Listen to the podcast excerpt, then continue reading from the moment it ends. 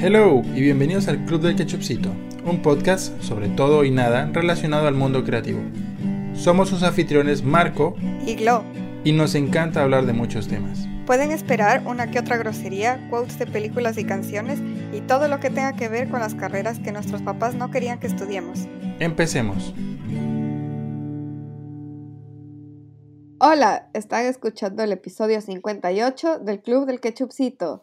Hola, hola, ¿qué tal? ¿Cómo están? ¿Cómo me les va? Buenos días, buenas tardes y muy buenas noches. ¿Quién les habla? Su amigo Marco, quien se encuentra como siempre en cada episodio en compañía de nuestra querida, la inigualable Glo. ¿Qué tal, Glo? ¿Cómo estás? Hola. Eh, bien, todo bien. Con mucho trabajo y muchas cosas encima, pero ya casi se acaba la semana, así que bien. Sí, sí, sí. Oye, qué, qué locura que la vida adulta no es sino eh, esta larga travesía entre la semana hasta llegar al fin de, ¿no? Siento que cada vez es lo que más añoramos desde el lunes y en un suspiro se nos va el fin de semana. Ay, qué No, lo peor es que el fin de semana tampoco es que aprovecha, al menos yo, es como muy raro el fin de semana en el que digo, me voy a levantar temprano y voy a hacer algo interesante, nada, me quedo dormidota. Y justo el día que tú planeas, que dices, órale, ahorita sí me levanto tarde, Chingue su madre. Pues no, ahí estás todo despertote a las 6 de la mañana. Como siempre tiene que ser. Maldito horario traicionero. ¿Y sabes qué pasa ahora que como ha cambiado la hora? Uy, eh, eso es verdad. Es como que mi, cuerpo todavía... Bueno, estamos ahora ya en, horario de primavera, ¿no? Entonces una, se nos atrasó una hora, estamos como que nos quitaron una hora del día o algo así. Y a veces mi cuerpo no entiende todavía que ya es hora de dormir. y me quedo súper despierta y todavía no me acostumbro al nuevo horario. Y, y, es eso. Entonces esta semana he estado cansada más porque no he dormido bien. Claro. Para nuestros amigos que son de aquí, de España o de latitudes donde sea totalmente normal el cambio de horario por verano, dirán, pues este par de, ¿qué les pasa?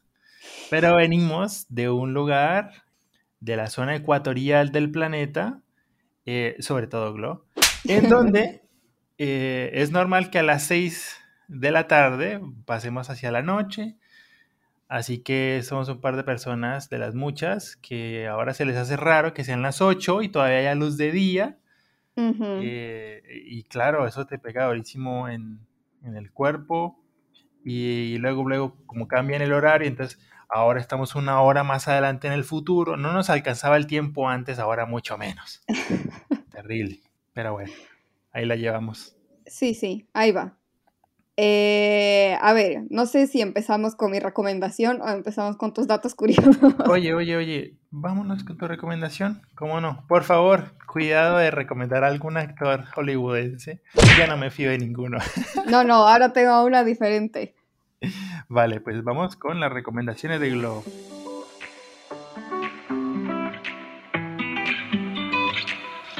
Esta, esta es un puro chisme. Órale. Uy, uy, empezó bien esto. Eh, bueno, es una serie que se llama The Dropout. Está basada en un caso real que fue un súper escándalo hace algunos años. Y es, mm. es, puro chisme, es que está buenísimo. Eh, bueno, se trata de esta chica Elizabeth Holmes, que supuestamente, o sea, era como súper mega inteligente, eh, se salió de Stanford porque dice que había creado una máquina como para mm, eh, hacer análisis de sangre, pero solo con una gota de sangre, o sea, para la gente que tiene miedo a las agujas o si tienen que hacerte exámenes constantes porque tienes alguna mm. enfermedad o algo así, ya solo necesitaban una gota por esta super tecnología que ya se había inventado. Órale. Y, y te, o sea, ganaba como, no ganaba, sino que muchos empresarios y gente súper millonaria invertía en su empresa y en su idea, tenía billones, le decían la nueva Steve Jobs, salió en la revista Forbes, salió en Fortune, salió así en todo, y resulta que todo fue falso. No, nada. ¿Cómo se atreve? ¿Cómo se atreve? Lo peor es que es como jugando con la salud de la gente. Oye, sí, qué fuerte, ¿eh? Porque pasar análisis equivocados de algo que puede ser peor, no sé, muy, muy difícil. Oh, no. Entonces, si les interesa ver, está en, bueno, en Estados Unidos eh, está en Hulu, eh, aquí está en Disney Plus, pero en la parte de Star, que es como la parte adulta de Disney Plus. Entonces, me imagino que en Latinoamérica también va a estar en Star. Muy recomendada, puro chisme para ver cómo la gente millonaria se mueve y cómo la gente millonaria se cree y le crea a una chica rubia y bonita. Hay gente rubia como los odillos, ¿no es cierto? por lo menos no es un japonés. Oye, sí, mi top de enemigos de toda la vida, niños japoneses. Todavía no se bajan de ese top. y bueno, ahí está. Esa es mi recomendación. Órale. Los datos de Marco.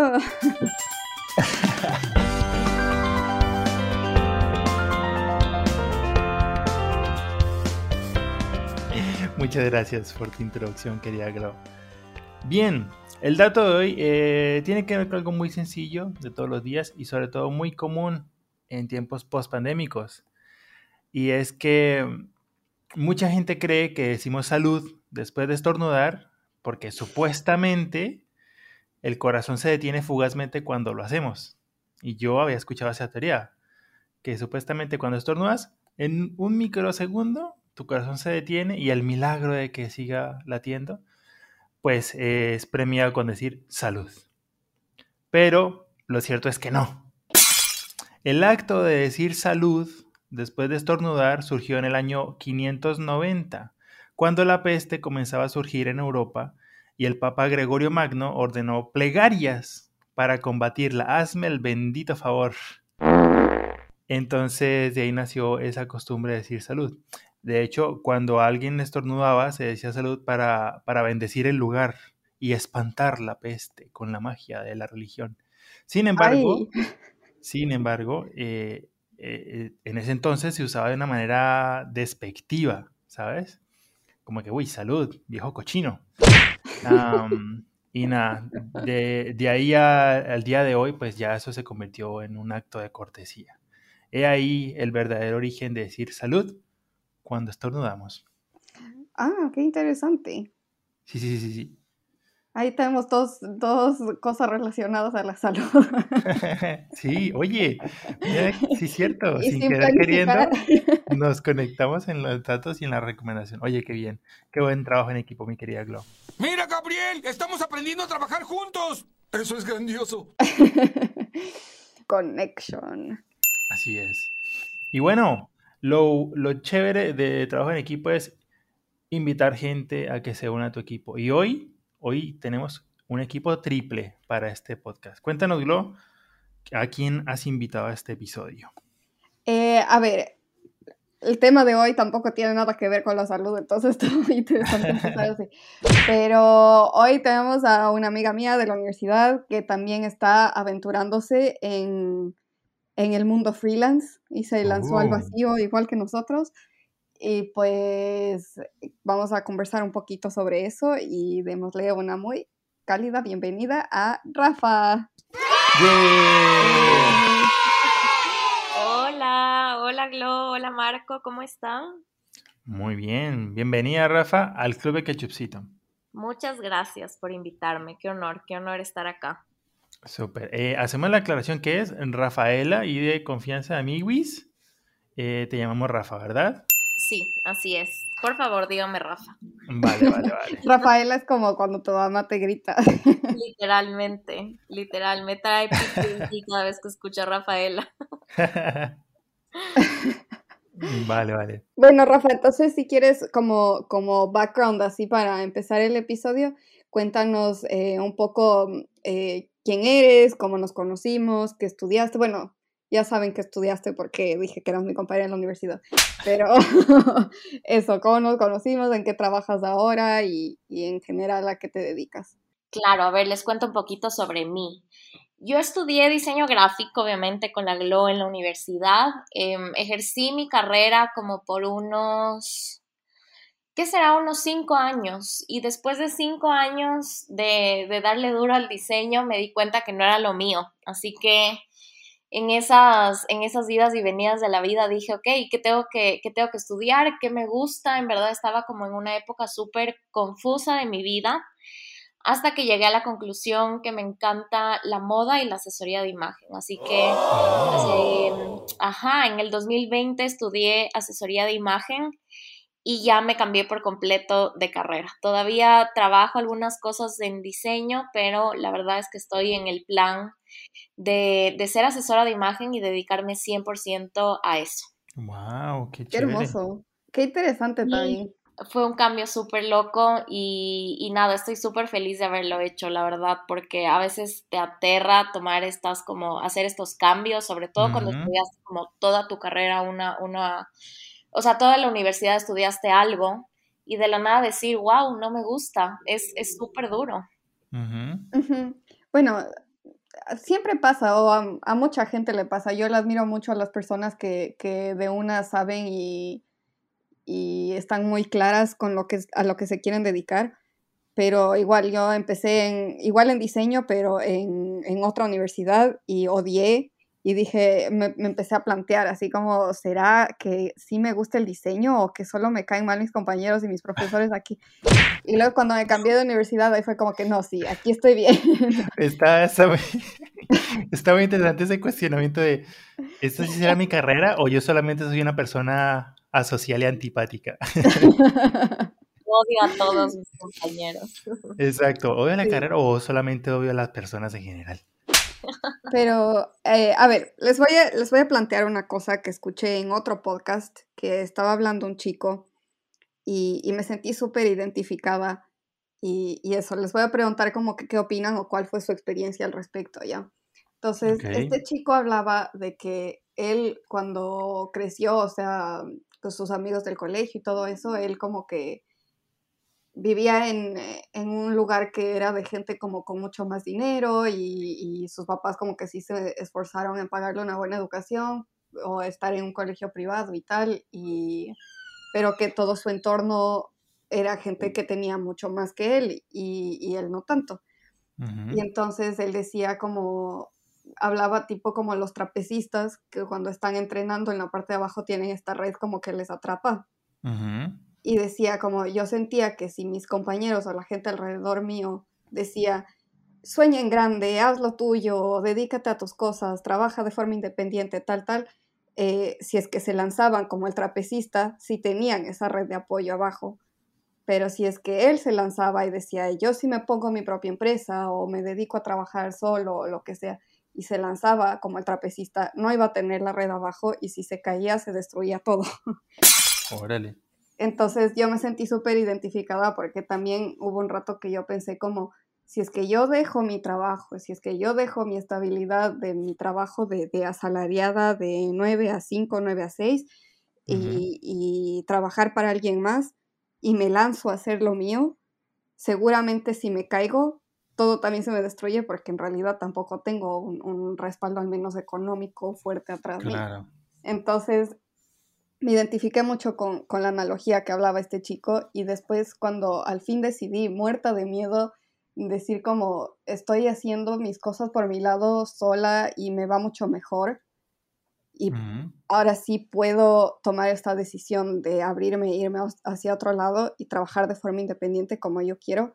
Muerta de miedo, lo hice y, en medio de todo sí me ha ido súper bien, aunque igual hasta ahora me da mucho miedo mandar una cotización o, pedir que, mm, no sé, como poner un poco más de límites con los clientes y cosas así.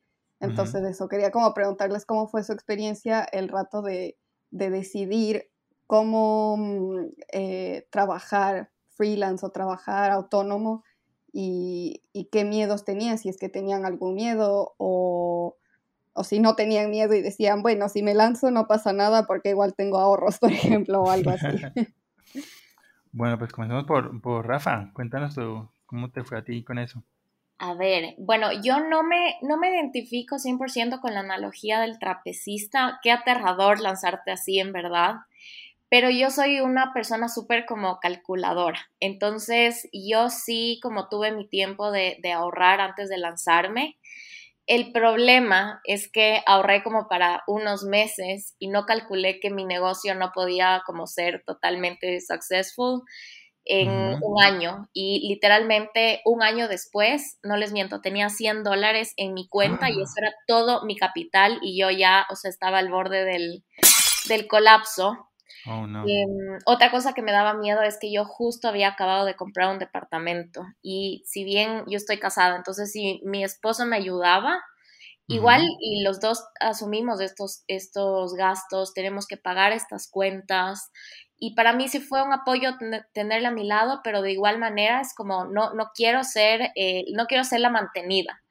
Y no porque esté mal, porque cada uno podrá hacer lo que quiera con su matrimonio, pero yo no quiero ser esa persona. Entonces a mí sí me costaba muchísimo eso y no tener como mi, mi dinero para hacer mis cosas. Entonces creo que a mí eso me dio demasiado, demasiado miedo. Órale. Sí, es bastante fuerte porque mm, a ver, eh, de nuevo, no, no impulsamos aquí a nadie a que se lance ni que se caiga en ningún lugar. Literalmente no. Pero em, yo creo que son esos momentos de la vida donde casi todo se convierte con una verdadera apuesta y es que lo hemos mencionado antes en otros episodios. En la vida, eh, lastimosamente, no hay spoilers de lo que se viene y cómo va a resultar la trama. Y a veces eh, nos toca como que tener fe un poco en, nuestro trabajo. Y en mi caso, la verdad es que mm, yo lo que me ayudó a mí fue que tomé esa decisión un poco muy atrás, antes del tiempo en que las otras personas lo toman. Eh, más específicamente cuando iba más o menos como antes de la mitad de mi carrera, eh, me ayudaba a mis padres, por supuesto. Y, mm, y comencé a, trabajar poco a poco en cosas freelance, pero creo que el detonante en mi caso fue que yo no me sentía, no me llenaba lo que hacía, la verdad. Y entonces sí, como que estuve en ese, en ese momento, mm, como que mi, mi eh, equivalencia al momento de, saltar o no en, en, el modo trapecista fue, vale, o me quedo haciendo lo seguro que es trabajar en, diseño, en, marca, en, loguitos y cosas que estaba haciendo, o cosas de editorial, hasta web alcancé a hacer. O me pongo tiquismiquis, como dirían aquí en España, y em, me la rebusco haciendo ilustración, que es lo que yo quería hacer, en lo que quería de hecho mejorar. Ni siquiera era, me consideraba tan bueno ilustrando, había abandonado por mucho tiempo la ilustración y dije, órale, vámonos. Y empecé a filtrar eh, clientes y me di cuenta y ya fue el primer totazo de darme cuenta de, uy, no todo el mundo me quiere pagar por ilustrar. Entonces yo como que fui compensando las cargas, ¿sabes? ok, en este momento tal vez no me requieran como ilustrador, pero a lo mejor si me vuelvo muy bueno ilustrando, alguien va a querer pagarme por ello.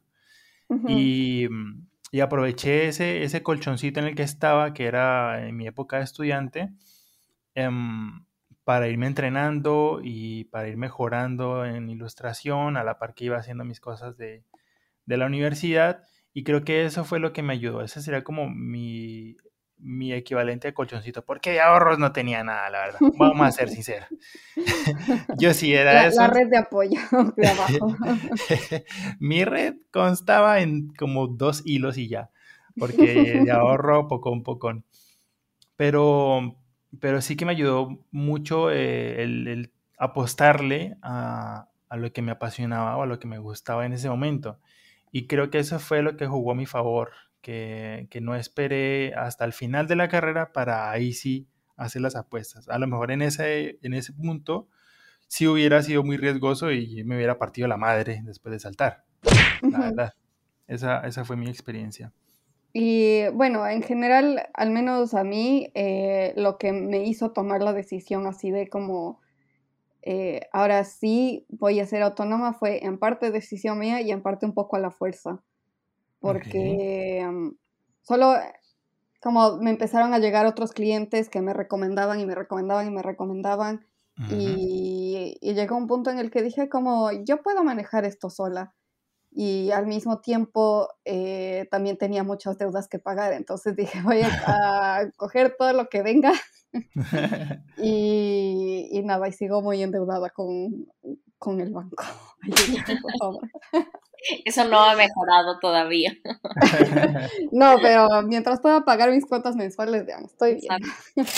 Ay, maldita adultez. Sí, pero bueno, la cosa es que en medio de todo yo tomé esta decisión eh, y al mismo tiempo fui forzada a tomar esa decisión, em, pero no lo cambio porque me gusta manejar mi tiempo y me gusta como no depender de, de, tener que pedir permiso para una cita médica o, o si, no sé, un... Claro. Un día solo no me siento bien y poder tomarme el día o cosas así. Entonces esa libertad y esa flexibilidad sí me da mientras tú manejes tus tiempos y seas profesional y cumplas con, con los plazos que tú ya acordaste, vas aprendiendo poco a poco y no sé. Claro. Puedes, puedes hacer de todo y mantener un buen equilibrio.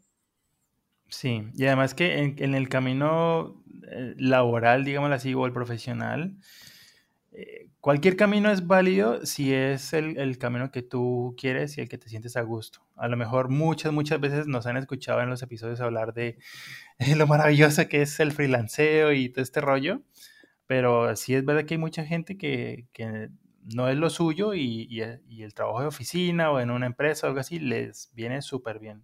ambos, quiero aclarar que no condenamos ningún camino, siempre y cuando seas feliz en lo que haces, está súper bien.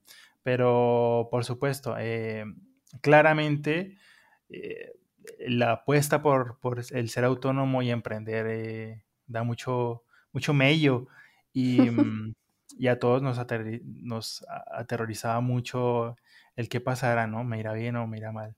Em, ¿Qué miedos se presentaban en, en, tu camino cuando apenas empezabas, Rafa?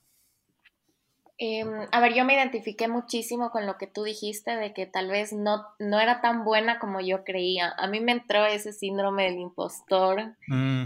Y, o sea, de que entre, es como estar poseído, literalmente. El síndrome del impostor entra en tu cuerpo y todo empieza a salir mal, como empiezas a dudar de todo, no te crees suficiente, como tan capaz. Y algo que a mí me daba miedo es que, ok, ya tenía mi título de asesora de imagen y luego decía, ¿cómo consigo clientes? Porque no tengo experiencia, pero ¿cómo tengo experiencia si no he tenido ni un cliente? Entonces, prácticamente que regalar el trabajo para tú sentirte capaz de que estás haciendo las cosas bien. Em, eso creo que era como mi, mi, mayor miedo, obviamente la parte económica y creo que por un lado también la soledad. Creo que el emprender es increíble, pero puede ser un camino súper solitario cuando en realidad lo hace solo. Entonces, yo sí he tenido días en los que me doy cuenta que no he conversado con nadie todo el día, que estoy conversando conmigo misma y hablando solita. Entonces, eso también ha sido como algo que he tenido que trabajar en eso, porque a veces la, soledad se siente muy sola. Claro. Sí. me está pasando, a ver, eh, desde que empecé a trabajar así desde la casa, eh, muchas veces digo, como ya tengo las reuniones, tengo, hablo por Zoom, no sé qué, pero a ratos como que sí me pasa de que extraño el espacio de oficina y de hablar con la gente. Y al menos con, con, las chicas con las que trabajaba en Quito nos llevábamos súper bien, entonces terminábamos el día y nos íbamos a tomar una cerveza o alguna cosa y, y esa, esa parte social extraño bastante como dice la Rafa, a veces puede ser muy solo, pero no sé, como que se compensa un poco con las otras, eh, los otros beneficios. Sí, y saben qué, sobre todo con la parte de la libertad. Para mí la libertad solo no tiene un precio, como tú dices, irte a no tener que pedir permiso para una cita médica, o por último decir, hoy quiero trabajar en pijama desde las 3 de la tarde y ver series toda la mañana, y está bien. O sea, creo que también tenemos que entender que somos seres súper variables y que nuestro trabajo no es nuestra vida. Entonces, tú tienes ese espacio de irte a comer con tus amigos y quedarte por último toda la tarde con ellos, ya sabrás si regresas a las 11 de la noche a seguir trabajando o mañana, mañana madrugas, pero esa libertad para mí siempre fue como el motor de, de mi proyecto, de mi emprendimiento. Claro. Ya es que, a ver, nada es bueno en exceso. Eso sí es una realidad. Y si te vas mucho en soledad, mal. Si te la pasas mucho con gente, mal. Si te encierras demasiado tiempo, pues mal. Em, y yo creo que el, el éxito de, del freelance y el emprender también consiste en como aprender a conocerte sobre todo y, medir tus tiempos y como que balancearlo todo, ¿sabes? Como que tu tiempo de esparcimiento, eh, saber darle su, espacio, pero compensarlo con una buena responsabilidad a la hora de trabajar. Y yo creo que en, ese, en, esa balanza, por lo menos personalmente, me la paso bastante, ¿sabes? Como que soy muy consciente de, vale, hoy le gasté bastante tiempo a algo que quería mucho hacer, pero órale, ya cuando vuelva al trabajo hay que chingarle bastante para compensar, ¿no?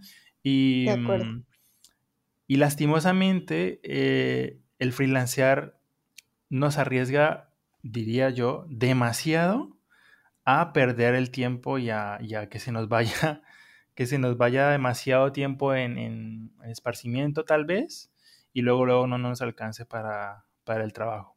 O peor aún, lo contrario, que se nos vaya demasiado tiempo en trabajo y ya no nos quede nada de esparcimiento ni de salud mental, que sí es súper necesaria. Sí, de acuerdo.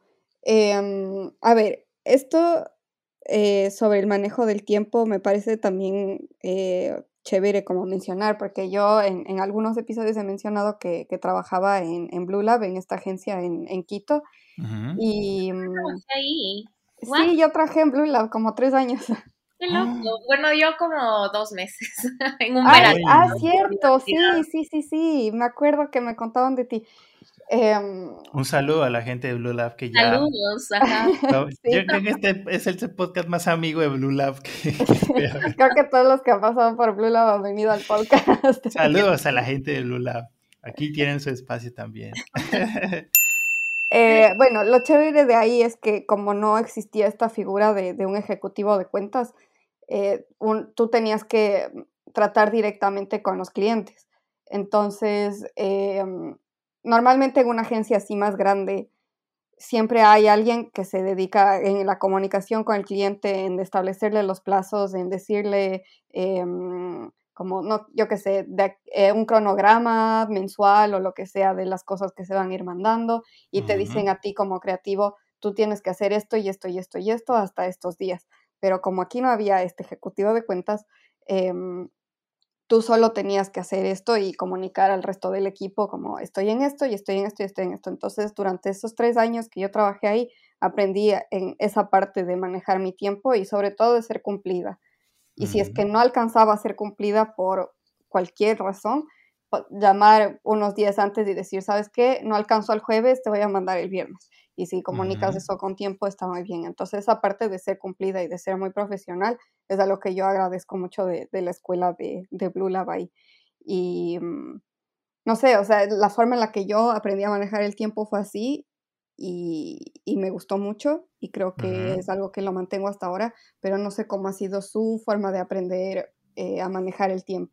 Yo creo que al principio no tenía estas herramientas y a mí sí me pasó que por lo menos, no sé, los primeros dos meses en verdad trabajaba en pijama desde mi cama y toda mi vida estaba hecho un desastre. Hasta que me di cuenta que no podía seguir así, porque en verdad siento que hasta ya te deprime pasar metido en tu cama trabajando. Entonces, eh, nada, me puse súper disciplinada y aprendí a entender mis tiempos también. Entender que si tengo horas súper productivas y, y, nada, me meto en mi mundo, escucho música y saco todo lo que tengo que hacer. Y también darme ese tiempo de relajarme, porque a mí la verdad es que sí me gusta tener bastante tiempo, bueno, no bastante tiempo porque la mayoría del día trabajo, pero sí le dedico como alguna parte de mi día también a, mi bienestar, o sea, a leer, eh, no sé, a hacer ejercicio o a irme a tomar un café con alguien, porque creo que eso también es como mi motor de ser productiva. Cuando trabajo sin esta creatividad, siento que mi, vida laboral solo no fluye. Entonces, así yo empecé a, organizarme, pero en verdad me ha tomado años llegar a, llegar a esto. Si no, de la noche. Y lo peor es que, que, siempre hay espacio y apertura para, para seguir aprendiendo. Sí, totalmente. Sí, no hay, no, hay un, no hay una meta en esto de ser adulto. es un constante aprendizaje hasta el, yo creo que hasta el fin de los días, porque, uff, em, lo que dice Rafa es cierto. Ahí, si uno se, se, se conforma como con no distribuir su tiempo, ya luego, luego se va a dar cuenta de las consecuencias. Y, em, y si ya, que, o sea, que levantes tu computadora y ojo hay un pedazo de pizza y uno dice, ah, ahí estaba. Em, ya, y uno dice, estoy tocando un poquito de fondo, la verdad. y tú, Marco, no nos contaste cómo aprendiste esto ah. de manejar tu tiempo y, lidiar con, con, los clientes y con tu tiempo personal y tal. Em, pues básicamente lo que hice fue aceptar que yo rindo en modo Batman. La verdad, la noche es mi amiga y la noche por alguna razón eh, me activa muchísimo. Y mm, intenté eh, ser un humano genérico que trabaja con la luz del sol. Pero la verdad es que aunque hiciera el gran esfuerzo, el, el trabajar de día me motiva muy poco. La verdad, me disperso demasiado y, sí que llegué, de hecho, a ver, mucha gente te dice como eh, no es sano trabajar de noche, eh, cuida tu salud, no sé qué cosas. Y en cierta parte tienen razón. Si tú trabajas todo el día y luego en la noche estás dándole toda la noche, por supuesto que eso es supremamente eh, contraproducente, tanto para tu trabajo como para tu salud. Sin embargo, sin embargo, eh, vaya que sí es posible y de eso fue, de eso se trató como mi descubrimiento en distribución temporal, digámoslo así. Primero fue como, oye, voy a aceptar que soy más productivo en la noche y eso no está mal. Ahora, tengo que organizarme el tiempo, eso sí, para que me quede un espacio tanto para descansar como para esparcirme, hacer otras cosas y al mismo tiempo poder aprovechar la noche para patrullar gótica. Entonces, eh, en mi, en mi, em, como que en, mi experiencia fue, fue más o menos eso, como entender y, modificar como mi, mi, día para que favorezca, o mejor, para aprovechar los momentos en que estoy más focus en mi trabajo, ¿sabes? Todos tenemos una metodología de trabajo totalmente distinta. Hay gente que con que se ponga su, serie favorita ahí de fondo, le rinde un montón. Hay gente, ¿no? Que necesita totalmente silencio y no sé qué cosas. A mí, yo necesito la noche.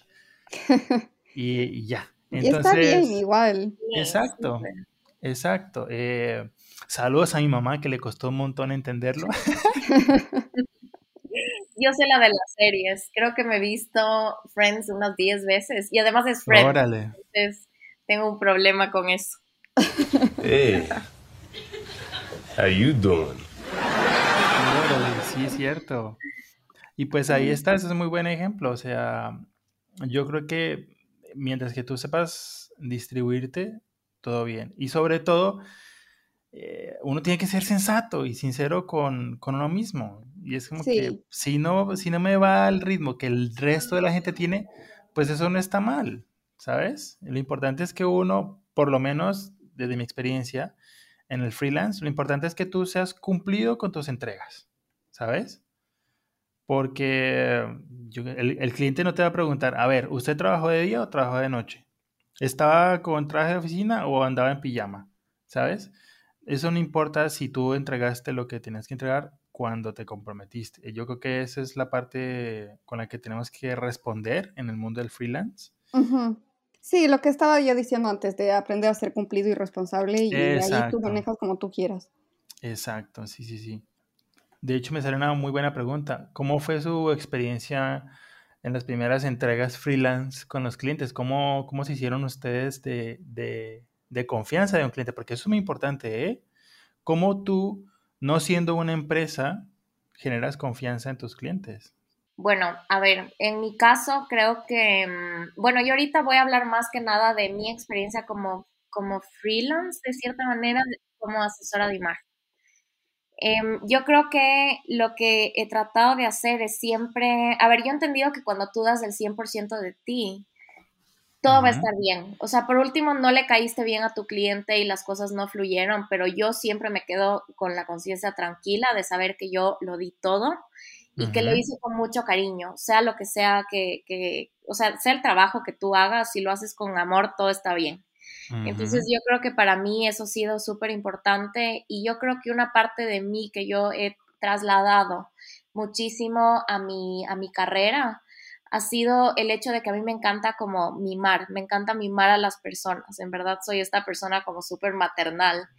Em, entonces, me encanta mimar a mis clientes y siempre tengo muchos detalles con ellos, como con mis asesorías siempre hay regalos, oh. siempre hay mensajitos, yo soy súper así, entonces yo creo que esa ha sido mi, mi manera de, de caerle bien a un cliente y de que sigan regresando o que me recomienden a más personas. Ay, qué linda. A ver, yo tengo como un serio problema de lo que hablábamos antes del síndrome del impostor. muchas veces dudo mucho de mí misma y de mi capacidad. Pero luego, o sea, estaba, mm, estaba hablando con mi psicóloga y ella me decía, me estaba explicando como los, que igual me parece como muy importante ir a terapia, si quieren después hablamos de eso, pero ella me estaba hablando de de los criterios de racionalidad y del pensamiento racional y tal. Entonces, básicamente cuando hablábamos de eso me decía como qué evidencia tienes, evidencia así, palpable, de que no les caes bien o de que no les gusta tu trabajo o yo qué sé, cualquier cosa de que hiciste algo mal. ¿Tienes evidencia de eso? Es como, mm, no. de hecho, es todo lo contrario. O sea, me, me alaban, me pagan a tiempo, eh, siguen llamándome, me recomiendan con otras personas, entonces, o sea, algo tengo que estar haciendo bien, ¿no? Claro. y, y es ahí como cuando entra un poco esta parte de, de como creerte un poco más que estás haciendo, no sé, lo que debes hacer. Y por eso te ganas la confianza de los clientes. Total. Claro, mira, eh, les cuento Creo que ya lo he contado, lo en otros eh, episodios, pero aquí les va de nuevo. La primera vez que yo trabajé para un cliente fuera del país fue para ilustrar una portada de una revista en Perú. Y el trato con estos clientes eh, siempre fue virtual. De hecho, nunca les vi la cara. Todo fue por correos. Y en, la cotización, cuando presenté ya los costos y, tiempo estimado, les dije, si aprobamos tal fecha, para tal día eh, les entrego la ilustración. y así fue. Eh, por supuesto, mi distribución fue un desastre, pero el día que había que entregar, ese día entregué. Envío yo el correo, adjunto archivos y cosillas. Saludos cordiales. Saludos y un emoticón. Se fue eso para Perú. Y em, cinco minutos después me respondieron el correo. Y yo pensé lo peor. Yo dije, uy, qué oso, se me olvidó adjuntar el archivo. Hinche marco, o sea, la embarraste, ¿qué habrá pasado? No les gustó, yo qué sé, algo escribí mal. Y mi gran sorpresa fue que me respondieron muy asombrados de que yo había sido el primer ilustrador con el que trabajaban, que les había entregado la fecha en que se había comprometido a entregar. Y dije, ¿what? o sea, no era una revista, no recuerdo el nombre ahora, pero no era una revista nueva ni, ni pequeña, ¿sabes? Y, y, para quienes estamos en el medio saben que la producción de una revista demanda bastante tiempo de preproducción, porque eso hay que mandarlo a imprimir y no sé qué cosillas. Y yo estaba consciente de que la portada tiene que estar para la revista, ¿no? Eso no se puede demorar. Pero me contaron con, gran sorpresa que era la primera vez que un ilustrador les entregó a tiempo. Y dije, órale, qué mala fama tienen los ilustradores. ¿Cuántos les habrán quedado mal? Exacto, para que, para que me respondan de eso. Y yo dije, yo ahí las caché y dije, órale, esto me da puntos a mí y voy a hacer supremamente cumplido. Afortunadamente lo había sido, pero me di cuenta de que em, eso hace parte de, los momentos en que tu trabajo habla por ti, ¿sabes? Y eso sí es muy importante para captar como la fidelidad y el apego a, tus clientes. Con gestos como los de Rafa, por ejemplo, em, con ser muy atento a lo que tú entregas y parte de ser atento es entregar a tiempo también. ¿sabes? Claro que sí. Y creo que, aunque no envío regalitos, no tantos como debería, em, sí que, sí que suelo ser muy atento a, cumplir con mis tiempos. Y lo que tú dices, Glo, también es muy cierto. Uno tiene que ser sensato también y decir, oye, la verdad es que se me sale de las manos esto, se complicó demasiado. Y decir, oigan, o si tuviste alguna emergencia personal o alguna exacto, cosa. exacto. La gente entiende cuando les dices a tiempo. Y tampoco pretender cosas que no puedes lograr, ¿sabes? Es como, oigan, si ustedes quieren esto para hace dos días, como muchos clientes, eh, les voy a ser sincero, no puedo entregar con tan poco tiempo, la verdad. Lo siento. Soy un humano con esa mala costumbre de comer y dormir todos los días. Entonces no me alcanza el tiempo. Entonces, e, es, eh, creo que en, mi caso, eh, ese tipo de cosas me ayudaron bastante. Y como lo mencionaba Rafa, si te va bien con un cliente, es muy posible que, te recomiende, que hable bien de tu trabajo y eso atraiga a más personas. Yo creo que eso empezó a generar en, la gente con la que trabajo como una reacción en cadena. y, afortunadamente llegué a un, a un, tiempo en donde yo ya dejé de buscar clientes porque ya tenía gente que me iba llegando poco a poco y a medida que iba mostrando más de mi trabajo, más gente me iba escribiendo de vuelta interesada en trabajar conmigo.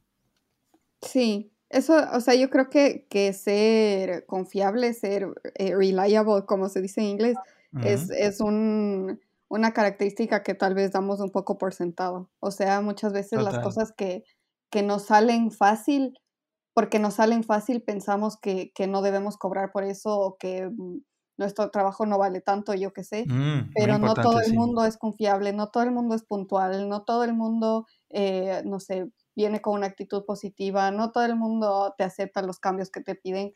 Entonces ese tipo de cosas son, son atributos que valen bastante.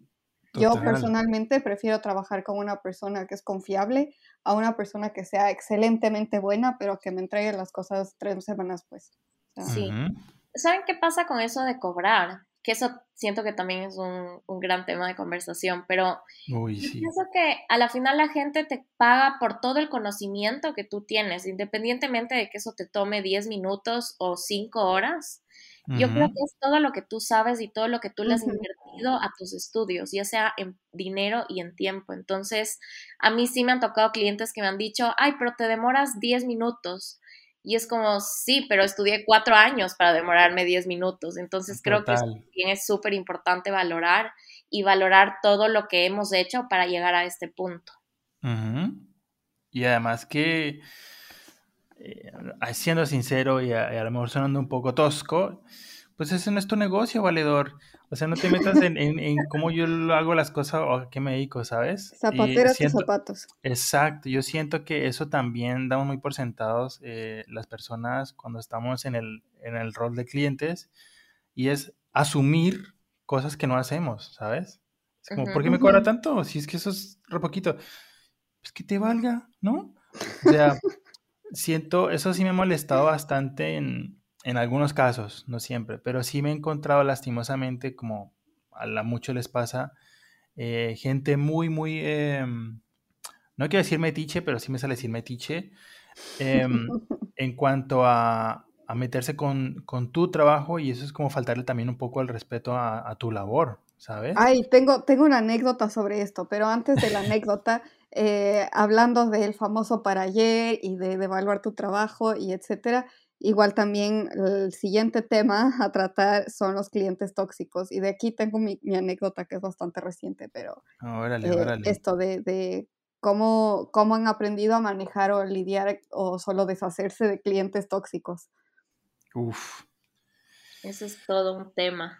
Menuda tarea, sí, es cierto. Creo que eso como para otro episodio completo. sí, pasa bastante, ¿no? O sea que eh, hay de todo en cuanto a clientes. Hay gente súper cordial, muy querida que uno dice, uff, uff, uff, yo con esta persona lo, lo, que me pilla, la verdad es que qué chévere trabajar con esta persona. Pero hay otra gente que uno dice, uy, Dios santísimo, devuélvase por el infierno en el que llegó. que, uff. Eh, la única parte positiva, yo creo, de ese tipo de clientes es que te enseñan a ser muy paciente. sí. Yo creo, a ver, por un lado también es un poco esto de, de ponerse en los zapatos del otro y, y, decir como cuántas veces les han de haber quedado mal para que me esté tratando así a mí. Entonces es un poco tratar de aliviar la cosa y ser un poquito empáticos, pero bueno, luego, luego les cuento lo, que, lo que me pasó recientemente. Pero Rafa, cuéntanos cómo manejas clientes tóxicos, si es que los tienes. espero em, que no. O muy eh, Ajá, me siento súper feliz de decir esto, pero creo que llegué, o sea, creo que he hecho mucho trabajo por no tener esos clientes porque ya no soporto eso. O sea, eso es un no negociable en mi vida. ¿Por qué? porque yo tuve muchos clientes tóxicos que eran de esos que literalmente me hacían llorar, me dolía la cabeza. Y mm. creo que cuando ese, eh, o sea, dejas que eso pase, porque una cosa es que sea un cliente que está presionándote pero es educado. Los clientes groseros para mí simplemente son esos clientes que pueden salir por la misma puerta por la que entraron, porque yo ya no tengo paciencia para eso. Y creo que eso está bien también, porque es parte de, del mundo de los límites, de entender que, que, somos seres humanos y no hay razón para que un cliente te grite o menosprecie lo que haces. Entonces, yo la verdad, y, y este es un consejo que le quiero dar a todos los que nos escuchan, si algo no se siente bien desde el principio, es porque no va a salir bien. A todos nos ha pasado que nos hemos reunido con un cliente y sales con esta sensación rara de que dices, tal vez es miedo de empezar algo nuevo o tal vez es porque en verdad no me cayó bien. Entonces, ahí es importante decir, ok, si no me cayó bien, es mejor decir, sabes que ahorita no puedo trabajar contigo, te recomiendo a alguien. O ser súper honesto y decir, como ahorita no tengo tiempo para tomar tu proyecto, digamos. Y no abrirle paso a eso, porque cuando las cosas terminan mal, esa persona también se va a encargar de contarle a la gente de alrededor de, esa persona que no le fue bien. Y eso es mala publicidad para nosotros también. Entonces creo que es súper importante entender. Y así como cierras la puerta con un cliente, estás abriendo energéticamente la puerta para mil más clientes que sí van a estar alineados contigo. Entonces eso para mí es súper importante en mi empresa sí, súper bien. Muy de acuerdo contigo, Rafa. Bueno, ahora sí les cuento y cuéntenme qué hubieran hecho ya. Órale, órale. ¿Cómo les fue Glow en Chernobyl? Eh, no, a ver. Es un cliente que más o menos es lo que dice la Rafa, como que al comienzo, desde la primera reunión, algo fue como que, mm, mm, mm", pero dije, bueno, o sea, le voy a dar chance. Em, entonces me pidieron como un logo y un brochure. Ok, todo bien. Entonces les mando la cotización y después me dice, me empezaron a regatear. Entonces ahí fue el primer eh, red flag, como esta persona no está valorando mi trabajo porque está regateando. Entonces dije, negociamos, no sé qué, quedamos en un acuerdo que estaba bien para los dos y dije, bueno, ok. Entonces yo a mí misma me dije, si ya me bajé un poquito el precio, voy a dedicarle la, menos, la menor cantidad de horas posible. Y eso a mí me, me va a ayudar. Entonces, bueno, eh, mandé unas, eh, normalmente cuando yo hago un logo y esto que hemos hablado en otros episodios sobre el proceso, eh, mando un brief, mando un mood board, o sea, como que toda la cosa de, cómo va a funcionar. Y en el, después em, eligieron una opción tal, em, hago las opciones del logo, hice dos opciones y me llama el chico y me dice, ah, es que nos olvidamos de poner no sé qué y no sé qué en el brief y las opciones no sirven. Y es como, para algo mando un brief, para algo tengo una reunión, para algo, o sea, porque todos esos pasos son importantes antes y, y o sea, el señor se olvidó de algo que era súper indispensable. Dije, bueno, ya, entonces le mandé otra opción de logo, esa me aceptó de una. Y cuando yo mando una opción de logo también mando con toda una guía de estilo, o sea, con con una paleta cromática, con las tipografías, o sea, una guía completa, no es como el logo y ya. Entonces me dice, sí, todo bien, eh, me aprobó, mandé el arte final, listo. Después me piden el diseño del brochure, hice el diseño del brochure con la cromática que yo había probado. Aparte me pidieron el diseño del brochure como un mes después, o sea, yo ya había cobrado y me había gastado toda esa plata y después me pidieron el, diseño del brochure, pero dije, bueno, ya me pagaron, tengo que, que hacerlo. Eh, mando el diseño del brochure y me dicen, ah, es que el departamento de ventas se encargó de, de cambiar los colores porque los que estaban eh, en lo que tú mandaste son muy parecidos a la competencia. Y yo, como, o sea, un mes después de que ya salió un arte final con una paleta cromática aprobada, no me pueden decir cambia los colores. Claro. A menos que paguen.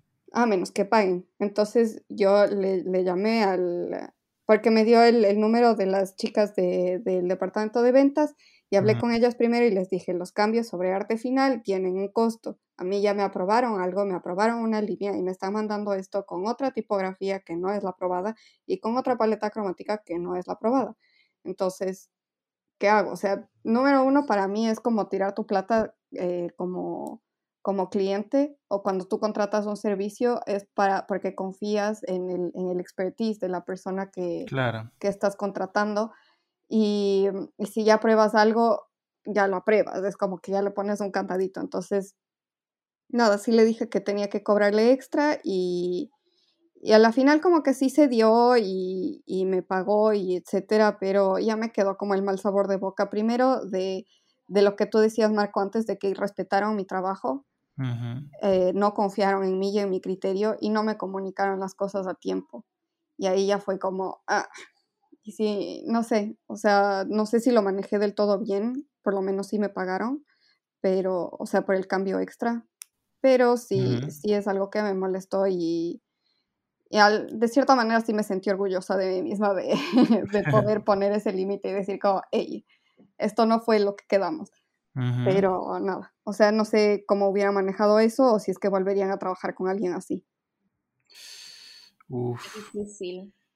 Yo, sí, total yo creo que siempre es súper importante establecer las reglas súper claras cuando empezamos algo. que todas estas malas experiencias nos sirven de, de, aprendizaje de algo nuevo. Entonces, nunca vamos a empezar con todo como que el mega contrato súper estructurado, con todo súper claro, pero yo creo que es una súper buena oportunidad para replantear ciertas cosas y yo creo que el tema de los límites es súper importante un límite siempre viene con la incomodidad de que tuvimos que, decir como, hey, o sea, hasta ahí llegaste.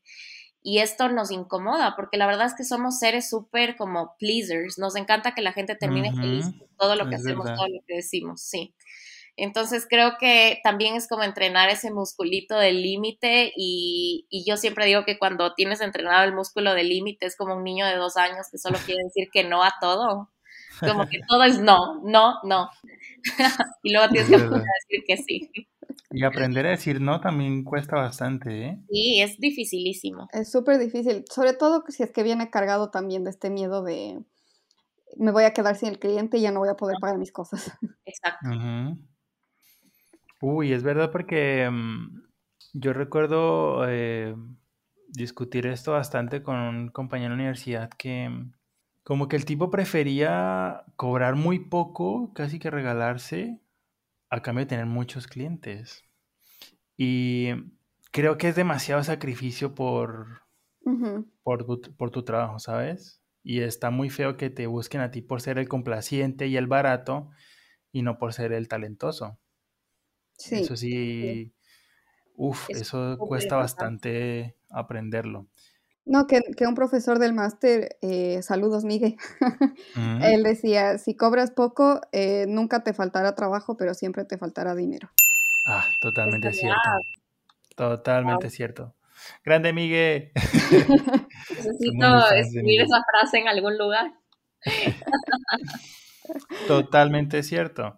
Y, mm, y personalmente, mi gran lucha fue aprender a decir que no aprender a tener ese filtro con los clientes, aprender a hablar con la gente y también explicar, a ver, tampoco hay necesidad de ser súper grosero, pero explicar y ser sincero de, oye, mira, el presupuesto que tienes no, no me sirve, no me alcanza, mi trabajo cuesta más, a lo mejor encuentras a alguien más que se ajuste a tu presupuesto, pero pues conmigo no va a poder ser.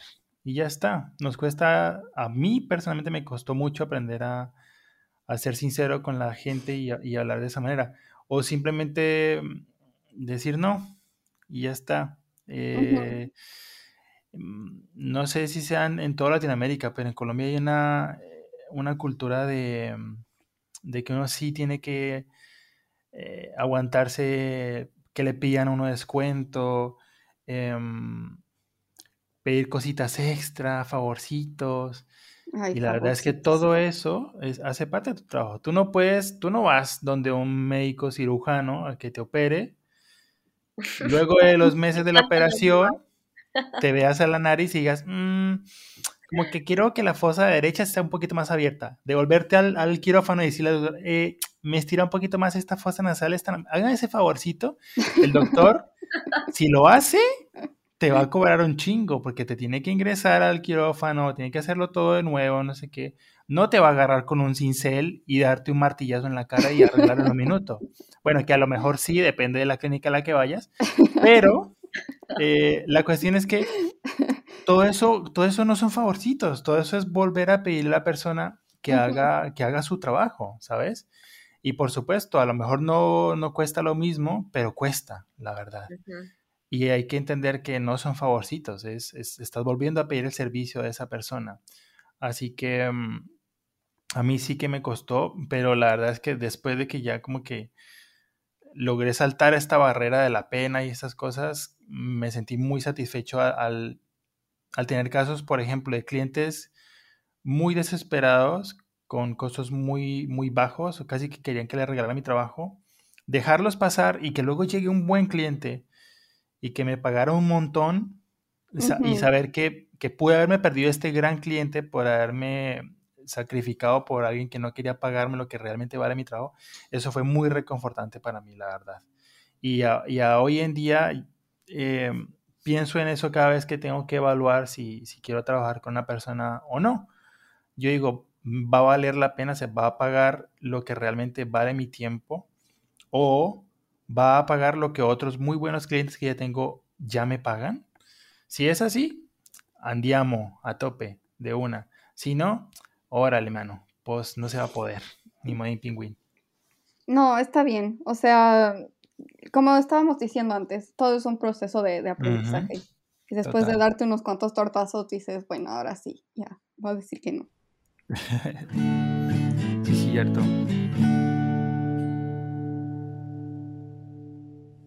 Y ya, casi que terminando nuestra conversación, que ha estado súper chévere, quería igual preguntarles em, si es que tienen alguna, algún gestor de tareas que les guste compartir y eh, la forma en la que se delegan a sí mismos las tareas que tienen que hacer. O sea, como por ejemplo, entre el trabajo, la promoción en redes, que a veces es, bueno, la mayor parte de veces es súper importante para darte a conocer, facturar, declarar impuestos, porque si eres freelance te toca hacer todo luego también. Entonces, eres tu propio community manager, tu propio eh, gestor, tu propio eh, no sé, cocinero, tu propio eh, entrenador personal.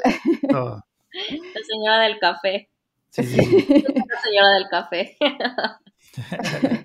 Entonces, como te toca hacer tu, tu, contable, te toca hacer todo. Entonces, eh, primero, cómo manejan entre todas estas cosas y cómo se delegan a sí mismos las tareas y de, otra manera, si es que tienen alguna herramienta eh, para manejar los tiempos y para saber cuándo tienen que hacer cada cosa? Bueno, yo creo que soy bien old school. Eh, yo uso una agenda, un cuadernito, eh, utilizo Excel, como no tengo muchas herramientas. Sí, sí creo mucho en, o sea, utilizo mucho el tema de como Google eh, Calendar, porque creo que es súper importante como la organización. Pero creo que la, herramienta más innovadora que les puedo compartir que utilizo es Contap, que es como una herramienta de contadores acá en Ecuador. Que, oh. que, te hacen tus declaraciones, tú solo cargas como tus ventas, las facturas ya te llegan al sistema y todo está increíble. Creo que sí, la parte de la contabilidad era lo que más dolor de cabeza me daba, así que dije, esto no, no da para más y, y, y soy una persona mucho más feliz desde que hice eso. Así que creo que así me organizo. Y bueno, tengo, estoy súper emocionada porque tengo también una chica que me ayuda con todo el tema de los posteos. Eh, a veces me ayuda a editar mis videos de YouTube porque yo creo bastante contenido también. Entonces tengo una persona que me ayuda porque ya, ya no podía más. O sea, las horas de día no me bastaban. Órale, qué Ay, bien. qué bien. Quiero, quiero llegar a ese punto. Así de poder delegar esto a alguien más de las cosas que no me gustan. Yo a la única persona que le delego es al Marco del futuro. y siempre el Marco del futuro odia al Marco del pasado, así, maldito, ¿por qué no hiciste esto? sí, igual.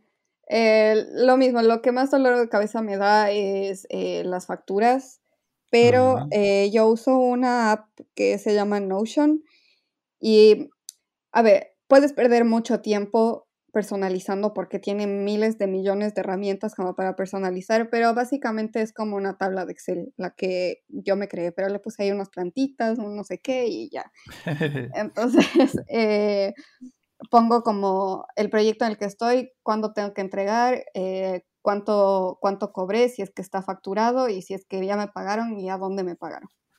Súper. Entonces ahí tengo como bien arreglado eso. Y aparte, em, yo he aprendido bastante de la forma de cómo cobrar, eh, un poco por hora, como que yo saqué un conteo de cuánto es lo que gasto versus eh, las horas que quiero trabajar y tal. Y para eso uso otra que se llama Toggle Track.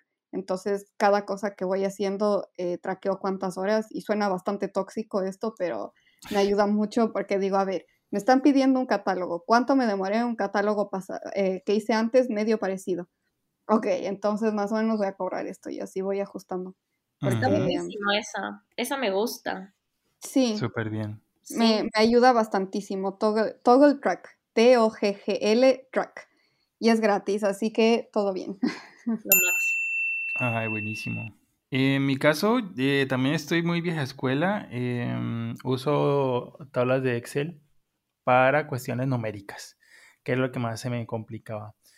Y tengo como diferentes eh, maneras de cobro, en algunas, dependiendo del trabajo, en algunas cosas cobro por tiempo y en otras ya tengo como una tarifa que puedo calcular más fácil dependiendo de las piezas de ilustración que, que yo pueda hacer. Hoy en día básicamente trabajo en, en cuestiones de edición de fotografía y en ilustración para, piezas textiles. Entonces, en ambos, en ambos campos ya tengo como mis métodos de trabajo y de cobrar también. yo sé que no se lo he escuchado a mucha gente, pero el Adobe Bridge de, Adobe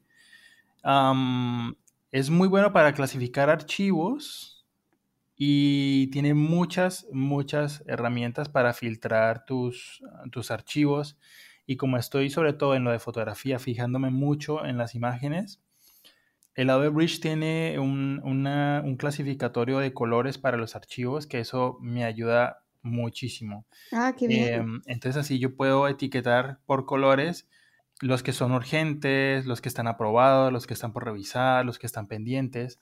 Y así yo ya voy checando qué cosas tengo que hacer y qué no. Por ejemplo, me puede informar cuántos archivos están pendientes, si ya los he clasificado, y demás. O sea, y de hecho no le estoy sacando todo el provecho porque es una herramienta muy buena, no solamente para previsualizar tus archivos, sino para, para clasificarlos. Entonces, si tienen ustedes la suite de Adobe, eh, les recomiendo mucho que usen el Bridge porque sirve para los archivos de toda la suite. Así, si, si trabajan en Illustrator, en Photoshop, en los de edición de video, para todos los archivos ahí, ahí caben. Y como les decía, eh, Sí, me tuve que ir a la vieja escuela y uso tablas de Excel.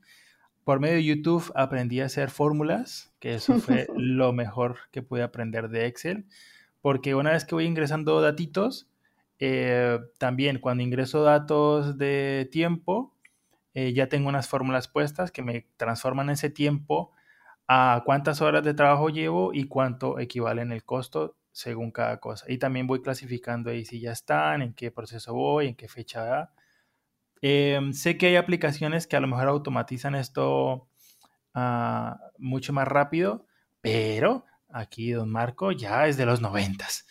Entonces... Eh, no, pero suena más, más complicado y más elaborado que lo que yo acabo de decir, así que te, voy a preguntar sobre las fórmulas. Y lo que yo acabo de decir, o sea, me ganaron los dos. Pero oye, eh, tu herramienta para cuestiones eh, de facturas eh, sí que me llama mucho la atención, la verdad. qué pena que sea solo para Ecuador, porque si funcionara acá. ¿Qué? ¿Es solo para Ecuador? Ah, rayos. Sí, eso dijo. Lo siento. No, yo me fui en plan de, ay, alguien calcula por mí y elevé mis alas. Y acaba de caer de nuevo. Pero para hacerte emocionar, Marco. Fue bonito mientras duró. y pues bueno, ahora que ya estamos llegando al, final del episodio, es hora del ketchup tip. Perfecto. Yay. El, ketchup, tip. Sí, como invitada de honor, eh, tienes el primer ketchup tip. Qué emoción. Bueno, yo creo que el ketchup tip más valioso que les puedo dar es vayan a terapia, por favor, conózcanse, mm, conozcan todos sus issues para que los puedan resolver, porque esos issues siempre los llevamos al trabajo, a nuestras relaciones personales, a todo. Entonces, siento que siempre es una buena oportunidad de empezar terapia si no lo han hecho, porque sé que les va a cambiar la vida. Creo que ese sería uno de los ketchup tips que les podría dar. Ah, Ay, qué chévere, sí. Muy, muy verdad. Sí. Totalmente cierto. Si todo dentro de tu cabecita va bien, el resto de cosas van a fluir bien. Así que comencemos por ahí. Totalmente. Y normalicemos el hecho de ir a terapia, por favor. No es solo para los locos, todos necesitamos. Exacto. Ajustar unas tuercas siempre es importante. Ah, exacto. Y además, ¿quién sinceramente a estas alturas de la vida y de la humanidad está totalmente cuerdo? Seamos sinceros, por favor. Acabamos de pasar una pinche pandemia y de ahí saltamos a una casi tercera guerra mundial. Por favor. Sí. Por favor. Y ver los millennials que nos hemos tragado con tres crisis económicas en nuestra lifetime. Total.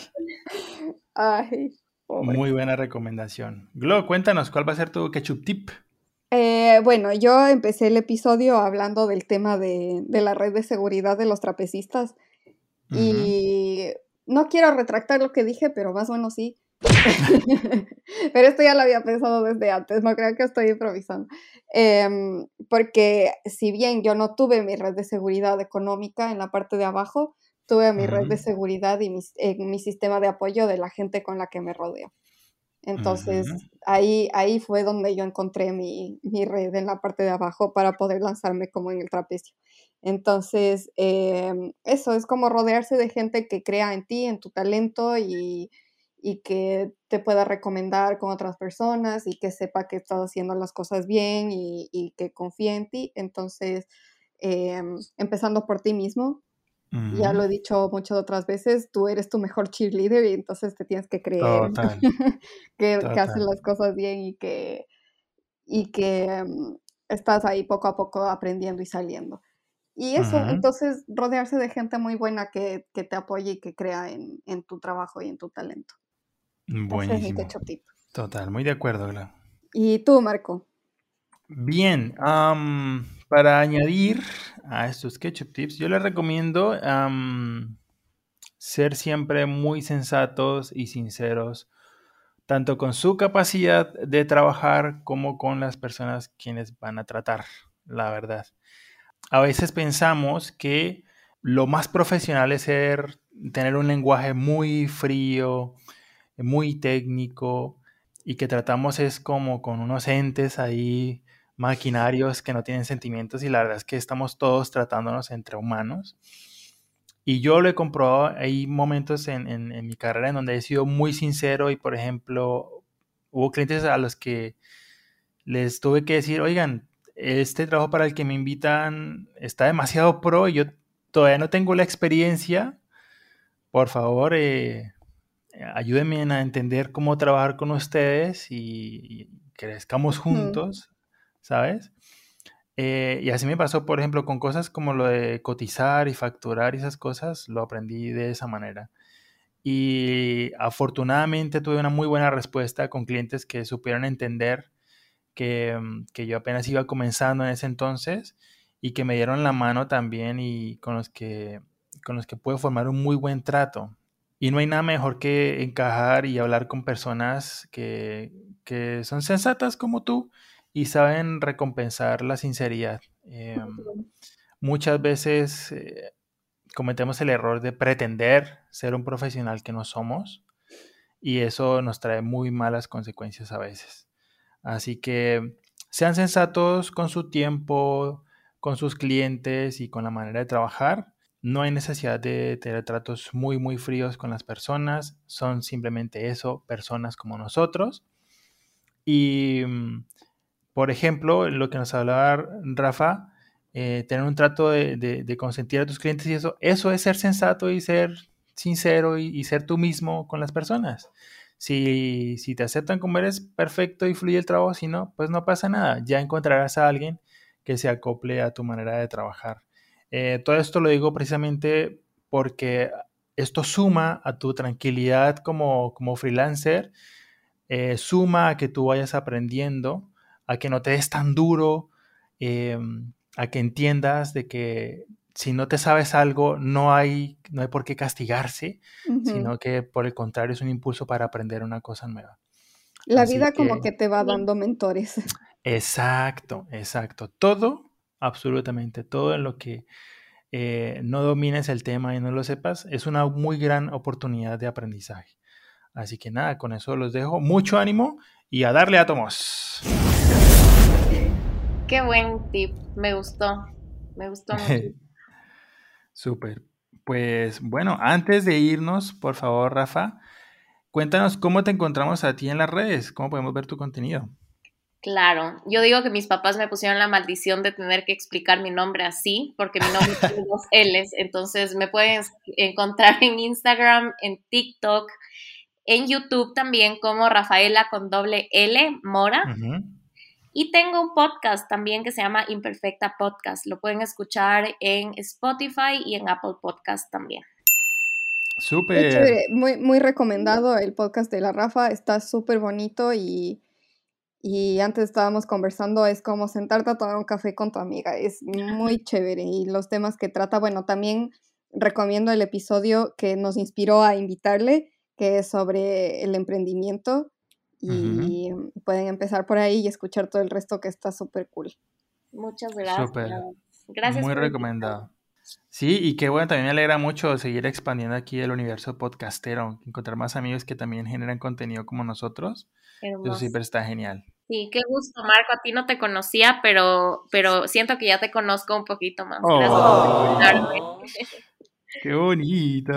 Muchas gracias, Rafa. También me has quedado muy bien y qué chévere que nos, que nos hayas acompañado y por supuesto bienvenidísima aquí siempre al Club de Ketchupcito. Hermoso, muchísimas gracias chicos y sigan rockeando con su podcast que está súper, súper cool. por su pollo.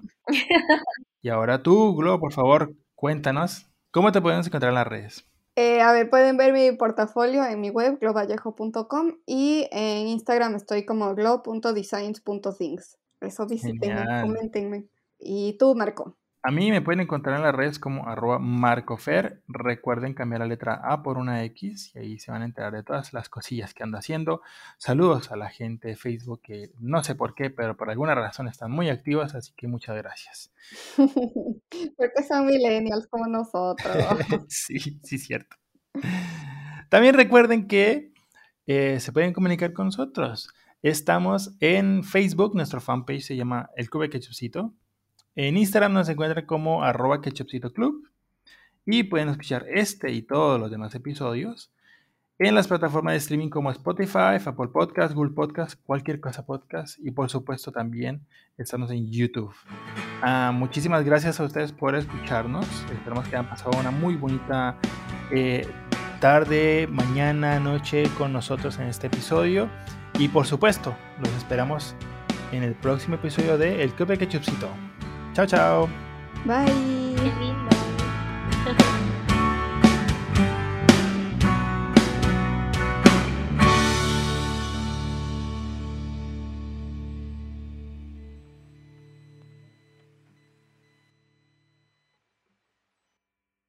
Atención, familia aquí. Esto es lo que haremos. Como familia nos marcharemos, nos encubriremos uno a otro como familia. Es lo que Gabriel habría deseado. No podemos volver a los patrones de siempre. Debemos idear algún plan. Bien, pero habla así. Bien, hablaré así. ¿Qué?